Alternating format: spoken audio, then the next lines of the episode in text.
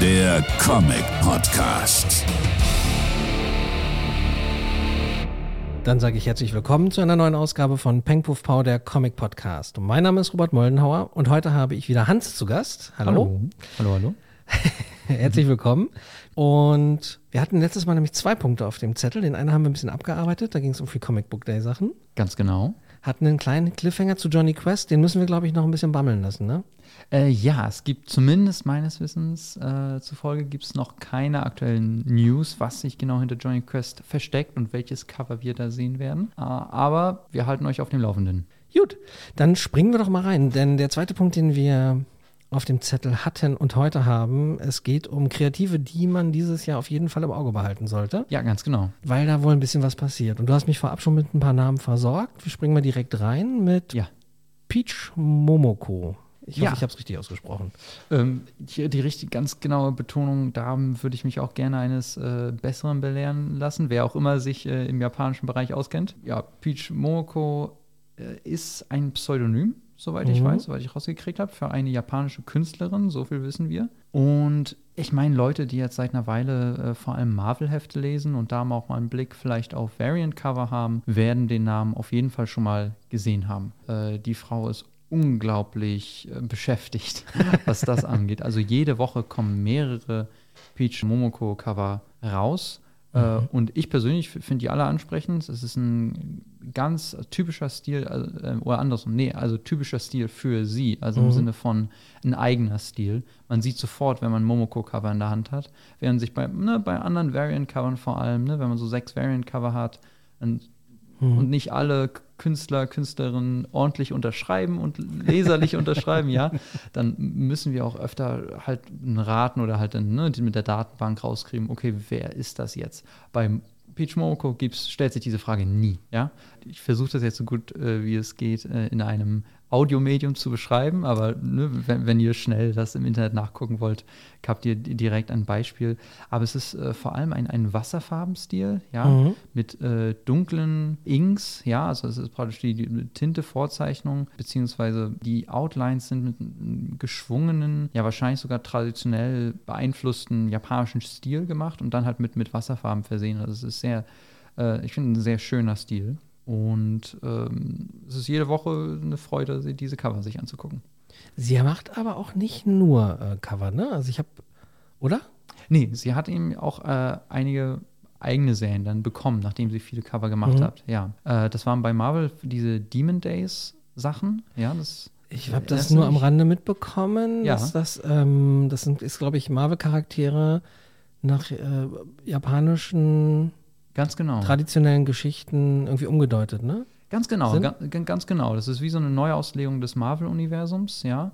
Äh, eben, genau wie du gesagt hast, mit traditionellen japanischen Figuren vermischt und kombiniert und dann halt in einer, ja, an praktisch einer japanischen Mythenwelt angelegten äh, äh, Zweitwelt. Ja, also es Mhm. ist auch, auch die, die Story von Demon Days ist auch, ne, erinnert an Chihiros äh, Reise ins Zauberland Mhm. oder äh, ähnliche Konzepte, wo halt praktisch eine Protagonistin in eine Zweitwelt, ja, gesogen wird, Mhm. die eben von den, den Yokai, also, also Mythenkreaturen, äh, belebt wird und diese sind wiederum äh, mit Marvel-Charakteren belegt. Ah, okay. Also es ist, es ist praktisch so, zwei Sachen übereinander gelegt und daraus wird dann was, was Spannendes Neues.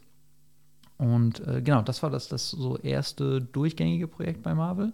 Demon Days und Demon, Demon Wars, glaube ich, gab es, ne? Ganz genau, stimmt. Demon Wars war die Fortsetzung, richtig. Das war so eine, das ist so ein bisschen so eine Publikationsstrategie, wo ich gerne mal ein paar Zahlen sehen würde, warum die Verlege, Verlage, Verlege, ich weiß bis heute nicht, was das richtige Wort ist. Verlage. Verlage. Ich Wir- jetzt einfach Verlage Wir machen. sagen jetzt mal Verlage, Verlags. Leute wissen ja, was ge- gemeint ist. Ähm, äh, die, die Strategie, die ich meine, ist, Sachen in mehreren One-Shots rauszubringen, anstatt in einer durchgängigen Serie. Ja, also Mhm. so Demon Days und Demon Wars sind, ist ein Mehrteiler gewesen, der in mehreren One-Shots rausgebracht wurde. Okay. Ja, also mehrere Nummer Einsen. Nicht unbedingt intuitiv, Mhm. nicht möglich, daraus ein Abo zu machen. Wir haben dann, glaube ich, sogar eins draus gemacht, weil die Sachen nun mal zusammengehören. Okay. Ja. Genau, das war das Projekt. Dann für Star Wars vor kurzem hat Peach Momoko auch ein Heft gemacht. Äh, das, hast du von diesen Star Wars Visions Sachen was gehört?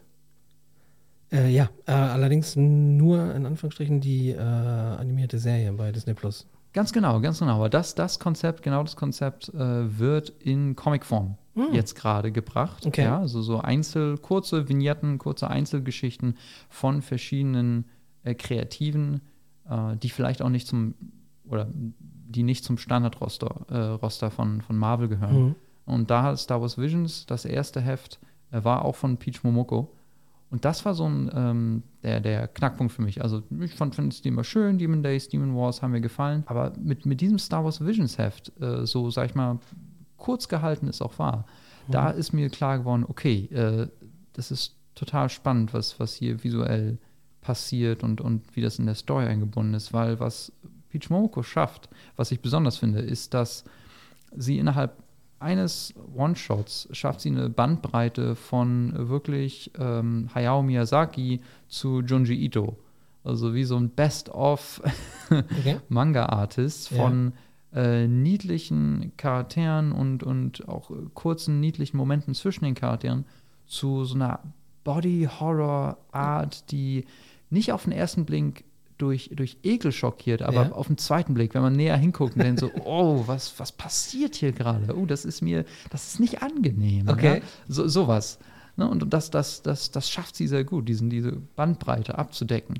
Ähm, das hat mich beeindruckt und deswegen bin ich dann auf jeden Fall, ähm, würde ich äh, empfehlen, einen Blick auf diesen Namen zu halten und äh, die Ultimate X-Men-Serie, die bald von ihr kommt. Ah, ja, da geht es ja jetzt auch nochmal in die Vollen. Da hat äh, Ultimate Spider-Man ja schon wieder so einen kleinen Rekord gebrochen. Absolut, ist gerade letzte Woche haben wir es in der Hand gehabt. Ich habe das erste Heft äh, gerade gelesen vor ein paar Tagen und ja, es ist äh, heiß begehrt. Mhm. Ja. Äh, wissen wir schon, wann rauskommen soll? Ultimate X-Men? Oh, äh, oh habe ich jetzt gerade nicht im Kopf. Ach, nicht so schlimm. Können wir Gucken denn die Stimme aus dem Off, vielleicht kann die aushelfen? Ja, bitte. Natürlich. Ultimate X-Men erscheint am 6. März. Vor allem auch spannend, dass man da so den, den Werdegang jetzt so richtig schön nachvollziehen kann. Ne? So von Variant-Covern zu keiner Hauptserie, aber schon Mhm. was, was etwas Gewichtigeres und jetzt mit Ultimate X-Men ja dann doch schon so, ne, sich der chronologischen Welt äh, der, der Marvel Comics so ein bisschen nähert. Ganz genau, ganz genau, das ist es. Ne? Das ähm, auch eine, und, und ich, ich finde, das ist ein, ein schönes Zeichen, dass auch im, im Hause Marvel, ja, in diesem Giganten, Mhm. die einen Hausstil haben, ne? die, die sehr wohl darauf gucken, wie ihr Hauptuniversum strukturiert ist, ne? wie das visuell dargestellt wird, etc., dass eine Künstlerin mit einem Stil, der nicht sofort da reinpasst, Mhm. Dass trotzdem versucht wird, denn weil das Talent ja da ist offensichtlich, dieser Person eine Nische zu geben, dieser Person eine Ecke zu geben, eine Möglichkeit, auch in diesem Universum zu spielen. Ich glaube, es ist total wichtig für diese großen äh, Verlage wie DC und Marvel, ne, das sich Ja. stilistisch nicht so einzufahren in Nee. eine Richtung. Ne? Und, und äh, Leute wie, wie Peach Momoko sind ein ganz wichtiger Teil davon, damit das nicht passiert. Ja, einfach auch, dass es so doof es klingt, halt auch spannend bleibt, weißt du, für uns als Leserin. Ja. Weil, weiß ich nicht, wie es dir geht, irgendwann ist man ja auch so ein bisschen satt, was so bestimmte Sachen angeht. Ne? Und Absolut, absolut. Das, äh, genau, das ist so. Und äh, ja auch der, ne, dieser, der sogenannte Hausstil, ne, der manchmal Mhm. schwer zu definieren ist, äh, der auch, klar, der ändert sich, ne, alle fünf bis zehn Jahre so. Wenn man Hefte aus den 90ern anguckt, ne, aus, den, aus den 80ern, die sehen anders aus als, als jetzt. Aber Fakt bleibt, das ist eine Masse. Ja. Und wie du sagst, an der Masse sieht man sich irgendwann satt. Ja. Das ist so. Und sie ist halt auch eine von diesen Stormbreaker, also diese Stormbreaker-Initiative, ne, die es bei Marvel jetzt irgendwie seit ein, zwei Jahren gibt. Ja. So für junge, neue, junge, frische Talente, sich da erstmal so ein bisschen auszuprobieren. Äh, ga- Ganz genau. Und ich glaube, das ist so deren Strategie auch, dass sie innerhalb dieser Stormbreakers-Initiative Cover verteilen. Ja, Mhm. es gibt viele Variant-Cover, wo auch dieses Banner, sag ich mal, das unter diesem Stormbreakers-Banner passiert. Aber das sind in der Regel auch KünstlerInnen, die dann an eine Heftserie gesetzt Mhm. werden. Ja, also es ist so ein bisschen Nachwuchs, wie du sagst, Nachwuchstalent suchen. Ähm, das ist eine, eine, eine gute Sache. Ja, auf jeden Fall. Das weil so. Auch wie das gepusht wird, ne? Also weil du, es gibt keinen, also ne, spätestens im Marvel Previews wirst du halt auch ne, wirklich mit der Nase drauf gestoßen und es wird immer wiederholt gezeigt, wo sind die KünstlerInnen jetzt gerade dran. Das Nee, finde ich, ist wirklich cool. Also halt, da siehst du es halt auch direkt und nicht einfach nur, weil der Name jetzt irgendwie, weiß ich nicht, auf drei Covern auftaucht, sondern da sind die echt hinterher. Also finde ich schon, ist schon eine gute Initiative. Also man sieht, da ist Bewegung drin. So. Absolut, das ist es. Äh, das ist es. Man, man, man braucht frisches Blut. so. Ja. Und äh, wenn, wenn eine Initiative dafür gegründet wird, äh, dass äh, die, unter dem Banner passiert, wunderbar. Warum nicht? Jo, super. Also Peach Momoko, Momoko, wie gesagt, die japanischen SpezialistInnen unter euch gerne an pengpuffpow.podnews. Oder ihr könnt uns dann, nee, machen wir anders, bei Instagram einfach äh, vielleicht eine Sprachnachricht, dann haben wir es halt direkt auch als Ton, Oh, äh, den wir ja. dann vielleicht hier sogar spielen könnten. Das wäre was, ja. Ja. Das ist eine gute Idee. Finde ich gut. Ja. Gefällt mir. Also fühlt euch äh, hiermit angeheizt, uns äh, Sprachnachrichten zu schicken. unterstrich der Comic Podcast. So, dann ähm, gehen wir ganz schnell weiter zum nächsten. Das war nämlich Dan Waters, den du mir noch geschickt hattest. Ja. Ja. Und der mir natürlich, wer hätte es gedacht, nicht so viel gesagt hat. ähm, bis ich gesehen habe, dass der diese kleine, feine Miniserie vor, oh, ich glaube, letztes Jahr oder vor zwei Jahren geschrieben hat zu Sword of Azrael. Ja, Ein stimmt. Alter Bekannter im Batman-Universum, der da noch mal kurz wiederbelebt wurde, nachdem man lange Jahre nichts von ihm gehört hatte. Und der zeichnet oder schreibt. der? Schreibt, der, ist ein. Schreiber, So. genau. Ja, ja äh, Azrael ist auch ein gutes Stichwort, weil der ist ja auch einer der, der vielen Charaktere, die gerade bei Detective äh, so an der Seite, sag ich mal, äh, äh, wieder Ah. Relevanz bekommen etc. Also so Ram V, der ja gerade Detective Comics schreibt, ja, der hat ja so dieses operatische, ja, und da gehören auch nochmal eine Reihe an Charakteren, die, die ihr eigenes Ding machen und Azrael ist auch mit dabei, also für alle Azrael-Fans, ne? he's back.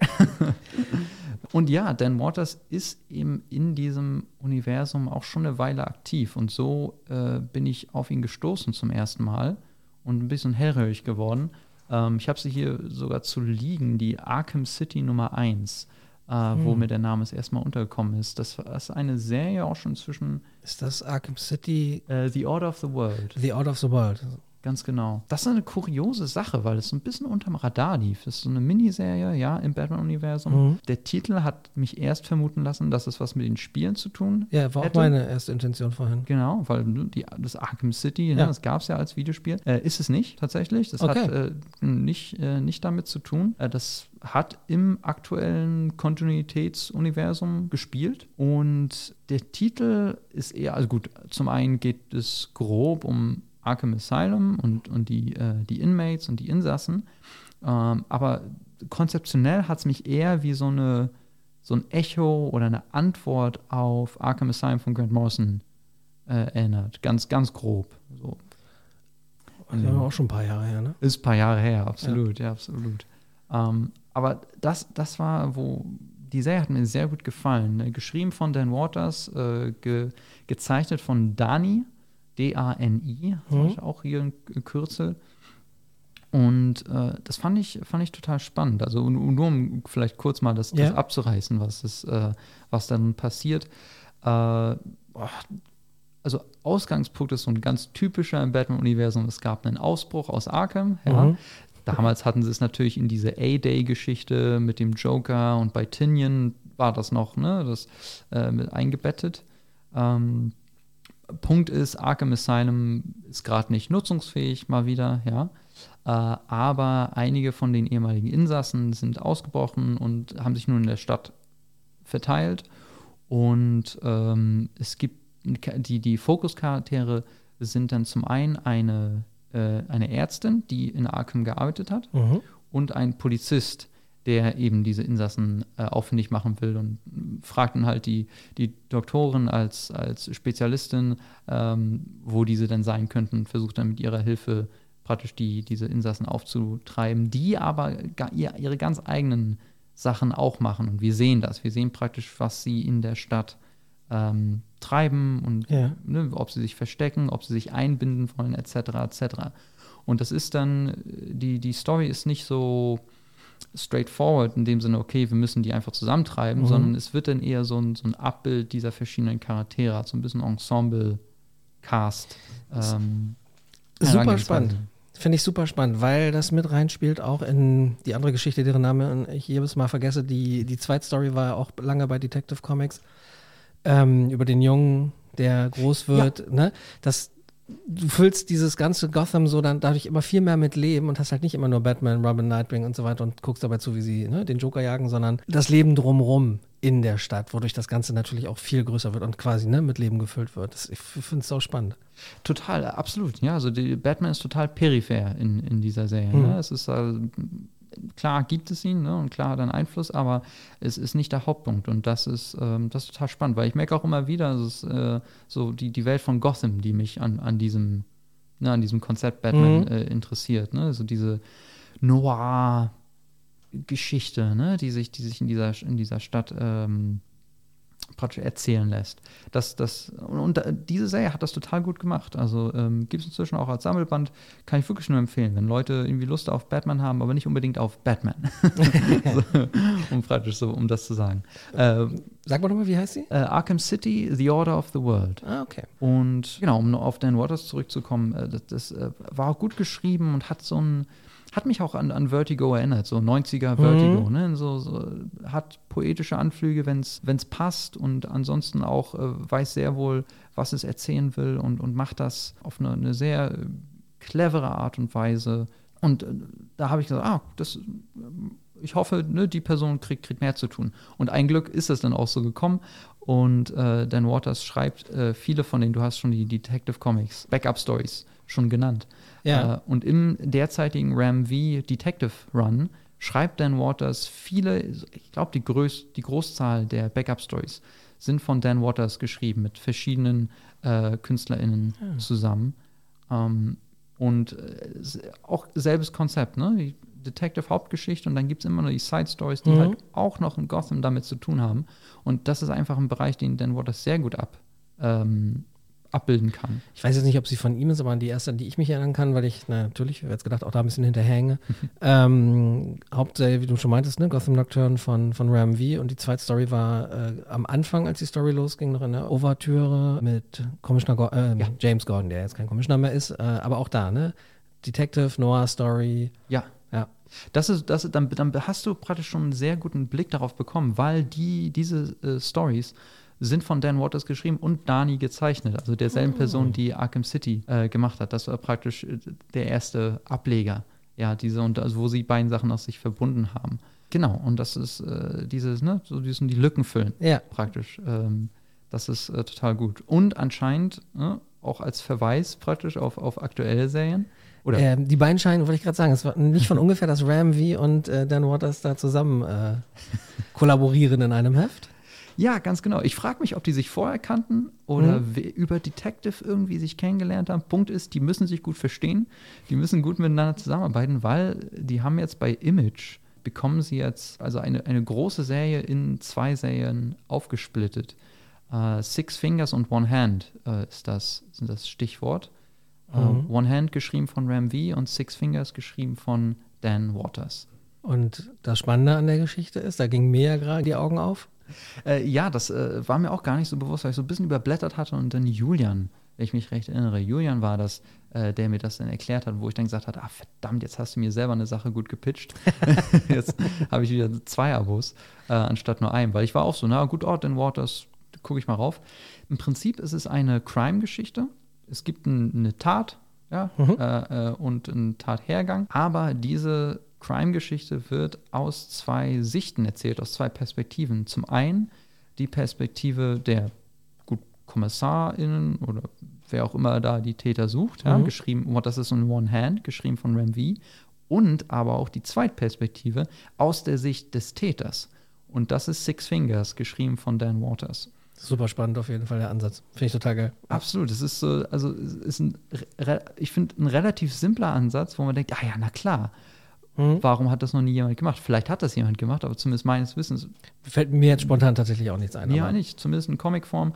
Ähm, auch da, wenn jemand irgendwie im Backlog ein Beispiel hat, wo das schon mal passiert ist, schreibt doch gerne rein. Äh, aber ja, finde ich total spannend bin ge und, und bin gespannt, was, ähm, ob das klappt, wie das wird, wie die Hefte zusammenhängen. Also ja, spannende Sachen.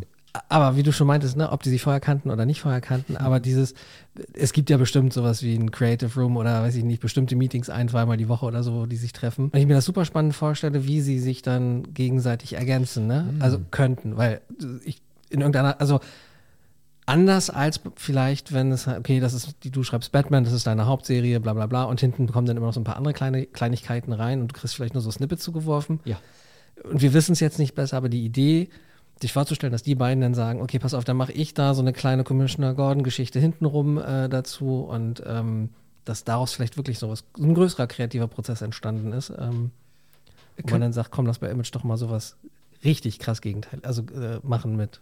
Ja, das, das könnte ich mir gut vorstellen. Das, Perspektiven. das ist ein sehr guter Punkt. Das ist natürlich eine Spekulation von unserer Seite aus jetzt, aber ich, ich, ich glaube, so ist das gekommen, weil diese Idee, hey, lass mal ein dieselbe, wahrscheinlich auch komplexe Geschichte aus Mhm. zwei Perspektiven schreiben, äh, ist jetzt, stelle ich mir nicht auch nicht so einfach vor. Ne? Und das setzt, glaube ich, schon voraus, dass das Grundgerüst von beiden zusammen erstmal entwickelt wird. Ne? Und äh, wer weiß, vielleicht ist das ja bei, bei den Detective-Sachen genauso gelaufen, dass vielleicht Ram V ähm, das meiste erstmal vorgestellt hat, aber dann halt gemerkt hat, dass Dan Waters Sachen sich da einfach so gut einbinden. Und ne, das ist ja das Schöne bei, bei Kollaborationen, egal in welchem Medium, Mhm. äh, wenn dieser Moment äh, kommt, wo man halt ne, dieses, dieses Tischtennisspiel Ja, Ne? Wenn man sagt, ey, und was ist, wenn das passiert? Ja, und ne, dann gibt, kommt der Ball zurück und darauf basierend passiert jetzt das, auch wenn das im ersten Moment gar nichts miteinander zu tun haben scheint.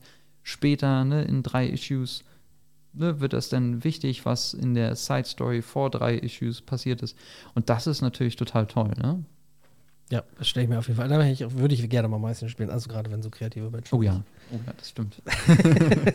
sich unbeobachtet beobachtet fühlen und sich Ideen an den Kopf schmeißen, ja? Ja, total, total. Das ist ja auch, auch wieder schön. Ne? Das ist, ähm, diese, die Sachen passieren nicht in Isolation. Ne? Das ist nicht nur irgendwie so ein DC Headquarters Netzwerk, Mhm. wo so ein paar Editors wissen, was, was los ist. So, nee, nee, es sind am Ende auch wirklich einfach zwei Kreative, die miteinander reden und da eine, eine Geschichte entwickeln. Das ist schön. Ja. Nee, aber klingt geil. Bin ich auf den Geschmack gekommen auf jeden Fall. Und Dan Waters werden wir uns auf jeden Fall auch merken. Von Dan Waters, hast du sonst noch was? Ich habe nur gesehen, der hat unglaublich viel tatsächlich jetzt, äh, also ist schon eher DC verhaftet, was ich so gesehen habe. Der hat Lucifer gemacht, er hat Hm, Sandman stimmt. Universe, Da hat er auch was gemacht? Ja. komme ich ins Schwimmen. Dann noch so ein paar Creepshow-Sachen für Image. Ja. Äh, richtig, in dem Bereich Hellblazer, John Constantine. Bin ich raus. Ups, irgendwer wird mich jetzt berichtigen. ah, wir kriegen ähm, mal Äh, gucken, was glaub er noch so gemacht ja, hat. Genau, gerne. Das stimmt fast alles. Hellblazer hat er allerdings nicht geschrieben. Ansonsten ist Dan Waters aber ein sehr beschäftigter Autor, der unglaublich viel geschrieben hat in den letzten Jahren. Hier jetzt alles aufzuzählen, das würde wirklich den Rahmen sprengen, aber ein paar ergänzende Fakten gibt's trotzdem von mir. Sein Debüt Limbo erschien 2015 bei Image. Fun Fact, die erste Ausgabe könnt ihr kostenlos online lesen. Den Link gibt's in den Show Notes. Ja, und für DC's Sandman Universe schrieb er von 2018 bis 2020 Lucifer und House of Whispers. Von 2020 bis 2022 schrieb er dann für Image House Sick Plots. Aktuell schreibt er neben den bereits genannten Serien Six Fingers und Detective Comics noch an Batman, The Brave and the Bold und Universal Monsters Creature from the Black Lagoon Lives. Alright, dann haben wir als dritten Namen hier auf der Liste stehen Daniel Warren Johnson.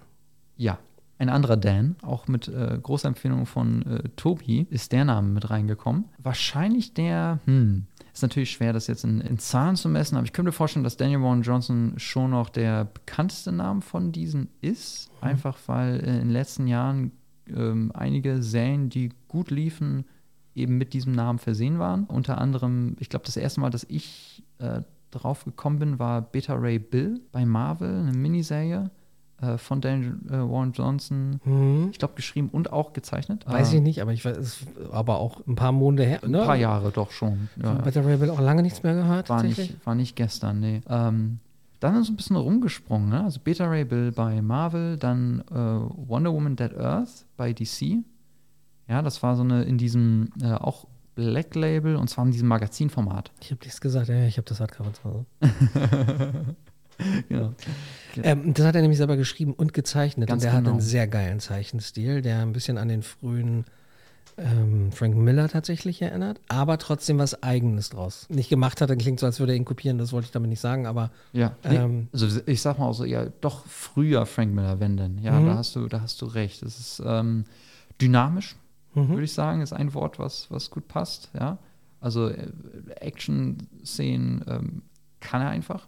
Ja, Aber- das sieht, das aus. aber auch äh, so rough, ne? Also so Ja. harte Kanten. Ja, Ähm, ja. absolut, ne? Also das es ist, ist auf jeden Fall ähm, immer spannend zu lesen, ja, einfach weil, weil viel passiert auf der Seite und trotzdem schreiberisch, und er macht nämlich äh, in der Regel beides, verliert er nie den, ähm, die Hand fürs Persönliche und fürs Emotionale. Also es gibt immer einen guten, emotionalen, soliden, emotionalen Kern in diesen Geschichten. Äh, und das, das äh, ist einfach was Besonderes, weil das dann halt auf, wie gesagt, äh, etablierte Titel wie Better Ray Bill, wie Wonder Woman Mhm. angewandt wird. Äh, es gab dann auch bei Image Do a Powerbomb. Äh, es ist eine Wrestling-Story. Ja, es geht um, um eine, äh, eine Familie, die, die im, im Wrestling-Bereich tätig ist. Ja, und, und da- da, genau da zeigt sich eben ähm, die, die, diese Talente von Daryl Warren Johnson in der, in der Serie wie Do a Powerbomb, weil du zum einen halt die, die Action im Wrestling-Ring hast Ja. und gleichzeitig halt diese, diese Eltern-Kind-Fragen, ja, also Sachen, die ja viele Leute irgendwann in ihrem Leben beschäftigen, ja, und das ist äh, auf einen emotionalen Punkt gebracht und das läuft da halt sehr gut zusammen. Und äh, Warren Johnson, um auch auf die letzte Folge nochmal, oder was die letzte Folge? Auf eine der letzten Folgen äh, Bezug zu nehmen, der schreibt und zeichnet gerade Transformers. Hm. Ne, das heißt auch wieder da, Action mit emotionalem Kern auf Transformers anzuwenden, ist eine spannende Sache. Das spielt dann auch mit rein in dieses. War die letzte Folge tatsächlich, weil äh, ja jetzt bei Transformers sind jetzt bei Image, ne? Bei Image, genau. Genau, das, ganz das genau. dieses Energon-Universe mit Void Rivals und Transformers. Genau, genau. Und die mit, die ineinander greifen, allerdings ist ja bei World Rivals, meintest du, äh, ist ja nämlich nicht dabei, das ist das von das Matt Kirkman, ne? Genau. Also er hat einfach das, das, das richtige Händchen für, für diese Art von, von Geschichten, ne? wo man beides braucht, wo man gute äh, Action hat, die den visuellen Rachen runterrutscht. Uh, die Metapher habe ich mich so ein bisschen, bisschen verrannt. Äh, und trotzdem das Herz erwärmt. Ah, okay.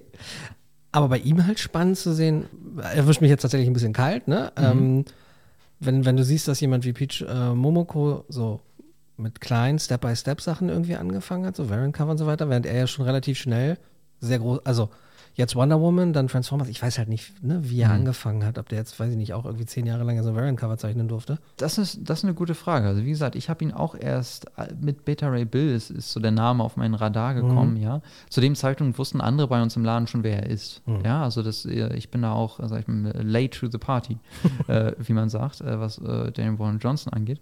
Äh, aber es ist schon auch da wieder so, ne? Wenn, wenn man halt äh, allein das ein Cover sieht von ihm, merkt man, ah, der sieht, der sieht anders aus als äh, andere Sachen, die jetzt links und rechts äh, von ihm äh, im Regal stehen, ne? oder die von diesem Heft im Regal stehen. Und das äh, macht einfach Lust auf mehr. Ja. Und eine Wonder Woman Actionfigur in seinem Stil wäre auch echt geil. Aber gut. Oh, ja, das ist spannend. Na, der Paintjob ist dann die große Frage, ne? Weil Mhm. diese, diese, diese dicken schwarzen Linien, ja, Mhm. die müssen dann auch schon auf der Figur dann zu sehen sein, ja. Da gibt's, gibt ja so eine Sachen, die das, die Ja. das schaffen. Aber Oh, da sagst du was, das habe ich noch gar nicht bei uns auf dem Zettel stehen. Äh, Das wird mein. Nee, schiebe ich jetzt schnell mit rein. Necker macht das mit den Actionfiguren teilweise zu den Comics äh, von Teenage Mutant Ninja Turtles, mm, die dann tatsächlich aussehen, als wären sie aus äh, den Heften genommen worden, ne? Mit ähm, so ein paar. Mhm. Schraffuren. Schraff, danke, genau. Also so Eastman-mäßig. ja, ja, genau. Oh. Also, du siehst dann wirklich halt teilweise Ja, ja. so, als ne, wäre das äh, lebendig gewordenes äh, 3D-Comic-Bild. Ah, spannend. Das, das, ist, das ist echt cool. Genau, und Teenage Mutant Ninja Turtles ist nämlich das Stichwort der Stunde, weil jetzt am Wochenende rausgekommen ist, dass die Ausgabe 150 bei IDW die letzte sein wird. IDW macht natürlich weiter, aber es gibt einen Relaunch. Und sie fangen mit einer neuen Nummer 1 an. Es soll aber das Universum so, wie es bisher bestand, bestehen bleiben mit allen Elementen. Nur man fängt jetzt halt, keine Ahnung, wahrscheinlich passiert irgendwas, ne? Groundbreaking. Wird eine neue Nummer 1 geben, wahrscheinlich ab Juli weshalb sie, und so zerbröselt der Keks, jetzt anfangen ab Februar nochmal so ähm, Sourcebooks, oh Gott, ich und mein Englisch, Sourcebooks, ähm, Quellbücher quasi rauszubringen, ähm, also so Character Bibles, wo du nochmal eine Idee kriegst. Kosten auch ein bisschen mehr, so roundabout 9 Euro oder so, glaube ich, habe ich bei euch gesehen. Äh, jetzt im Zwei-Monats-Rhythmus irgendwie Februar, April, für die Leute, die dann neu reinstarten wollen. Und es wird vorher, glaube ich, noch eine, so eine Art Nullnummer irgendwie geben oder ein One-Shot Teenage Mutant Ninja Alpha. ja. Und dann geht quasi ab Juli oder so, glaube ich, soll dann der Neubeginn. Und Mal gucken. äh, Genau, dann Nummer eins im Sinne von neuer Einstiegspunkt, ohne alles über, ne, Genau. über den Haufen zu werfen, was vorher etabliert wurde. Äh, klar, ich meine, bei so einer, ne, sobald man ab, Hm? ab Nummer 100 äh, ist natürlich, überlegt man sich zweimal, ob man da reinsteigt, ne? in der Regel eigentlich schon ab, ab einer vorigen Nummer. Ja. Äh, deswegen ist die Nummer 1 Nummer wahrscheinlich für, für viele Leute attraktiv. Ich meine, plus, ja, wir sehen es ja in, in den visuellen Medien. Ne? Teenage Mutant Ninja Turtles äh, erfindet sich ja immer wieder selbst. Ne? Mhm. Und ist ja auch, wenn du Teenage im Namen hast, dann ähm, ist ja auch so ein bisschen die Pflicht Mhm. des Franchises, jung zu bleiben. Ja? Ähm, und ich finde, mit dem, mit dem, letzten, mit dem letzten Film, ähm, Mutant Mayhem, äh, gesehen. haben sie es sehr gut geschafft. Kann Ja? ich nur empfehlen. Ist wirklich gut. Also hat als Antwort praktisch auch auf Spider-Verse, ja, Mhm. äh, animationstechnisch, dass sie gemerkt haben, ah, wir können uns was trauen, ja, wir müssen nicht nur Disney hinterherjagen, Mhm. äh, wir, wir können auch andere Sachen machen und haben das dann getan und einen eigenen Stil äh, gefunden und äh, die, die Turtles einfach in einer total sympathischen, witzigen äh, Art und Weise äh, dort dargestellt. Also schöne Sache, kann ich nur empfehlen. Die habe ich nämlich leider vom Radar verloren. Ich war ein bisschen hyped, als ich gesehen habe, dass die Trailer rausgekommen Ja. sind und äh, habe es dann nicht ins Kino geschafft und jetzt mittlerweile. Deshalb danke nochmal für den Hinweis. Also, ne, ich spreche da über Turtles und bin da nicht drauf gekommen. Gut, es gibt ne, so viele Iterationen gibt so mittlerweile viele, ne, von denen. ja. Es, ist, ähm, es gibt auch immer wieder mal so ein paar spannende Videos, die das irgendwie so die vereinzelnen aufzubröseln. Aber selbst bei den Comics gibt es ja schon. Auch das ist jetzt am Wochenende zu merken Ja. gewesen. Ähm, das ist jetzt quasi bei IDW Volume 2. Eigentlich ist es aber, glaube ich, mittlerweile Volume 5 oder so. Äh, äh, Mhm. 5, Entschuldigung, Volume 5. Ähm, wo, wo sie wieder mit angegangen waren. Mirage Comics, dann Archie Comics hatte Turtle Run. Ah. Ähm, dann hatte Image.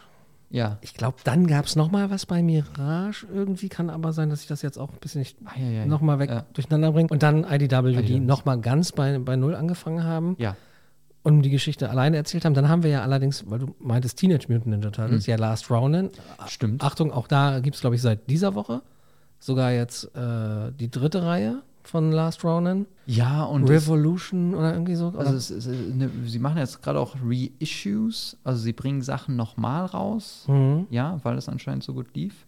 Äh, Und dann gibt es auch noch Teenage Mutant Ninja Turtles Reborn. Da bin ich aber raus. Da gibt es irgendwie jetzt auch acht Ausgaben oder so. Ah, okay, ja. Und es gibt äh, die Saturday Morning äh, Ja, Adventures, also die auf den Cartoon und sowas. Also ähm, auch da, wenn man, wenn man merkt, die eine äh, Turtles-Serie ist, ist nicht das richtige Verein, äh, man hat noch andere Auswahlmöglichkeiten, wenn man sagt, man braucht Schildkröten in seinem Leben. Aber ähm, was grundsätzlich, finde ich, eine gute Lebenseinstellung ist. Ja, doch.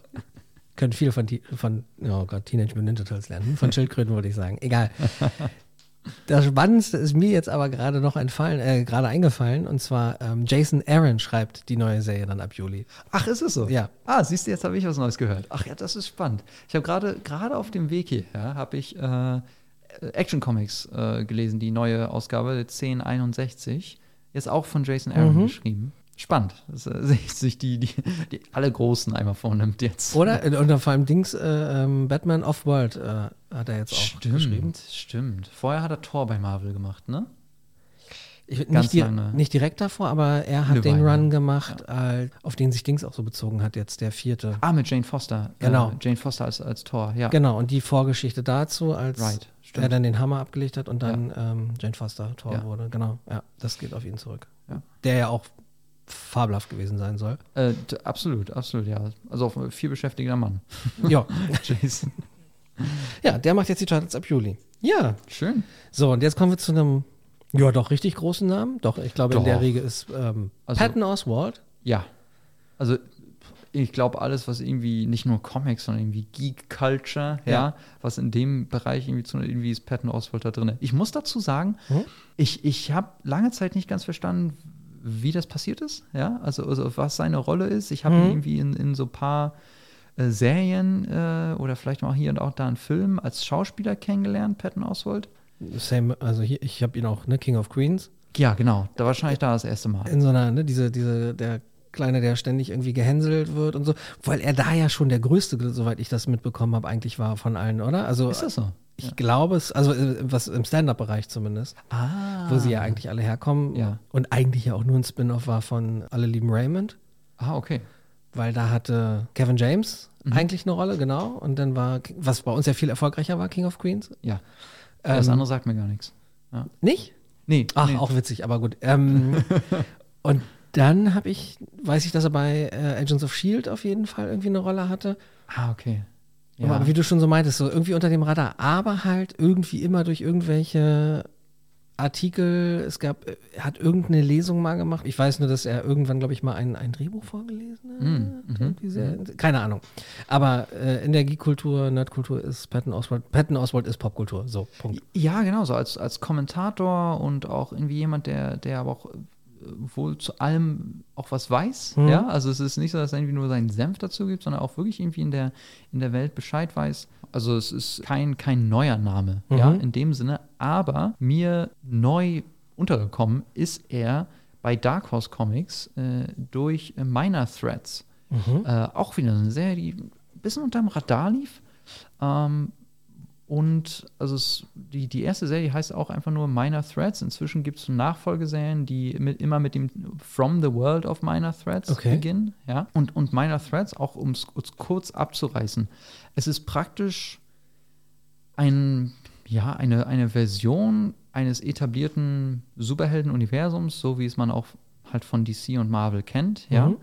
Ähm, es gibt, es ist also es ist eine Welt mit äh, Superheldinnen, mit Superbösewichten, ähm, alle möglich kostümiert und es gibt Magie, es gibt Superkräfte. Es ist alles einfach da, ja, und das wird auch gar nicht groß erklärt. Das, man, man versteht das sehr schnell, aber halt mit einem Twist. Und äh, Minor Threads zum Beispiel hat den, ähm, den Ausgangspunkt praktisch, dass der Sidekick von der Batman-Entsprechung in dieser Welt, Mhm. ja, der wird umgebracht von der praktisch Joker-Entsprechung. Ja, also Ja. es ist eigentlich der, dasselbe Konzept wie in äh, Death in the Family Mhm.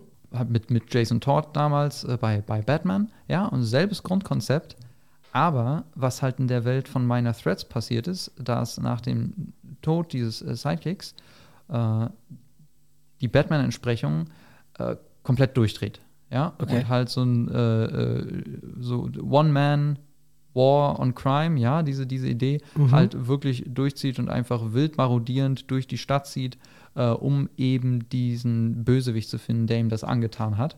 Und somit aber auch das Image aller Superhelden und Heldinnen gefährdet. Mhm. Ja, und dann halt ein größerer Konflikt entsteht zwischen allen äh, Bösewichten, Mhm. ja, auch vor allem den D-List-Bösewichten, äh, die sagen, ey, wir haben nichts damit zu tun, wir wollen mit diesen großen Leuten gar nichts zu tun haben, wir haben hier einmal versucht, eine, eine Bank zu überfallen, hat nicht geklappt, ne, und wir werden jetzt angegriffen.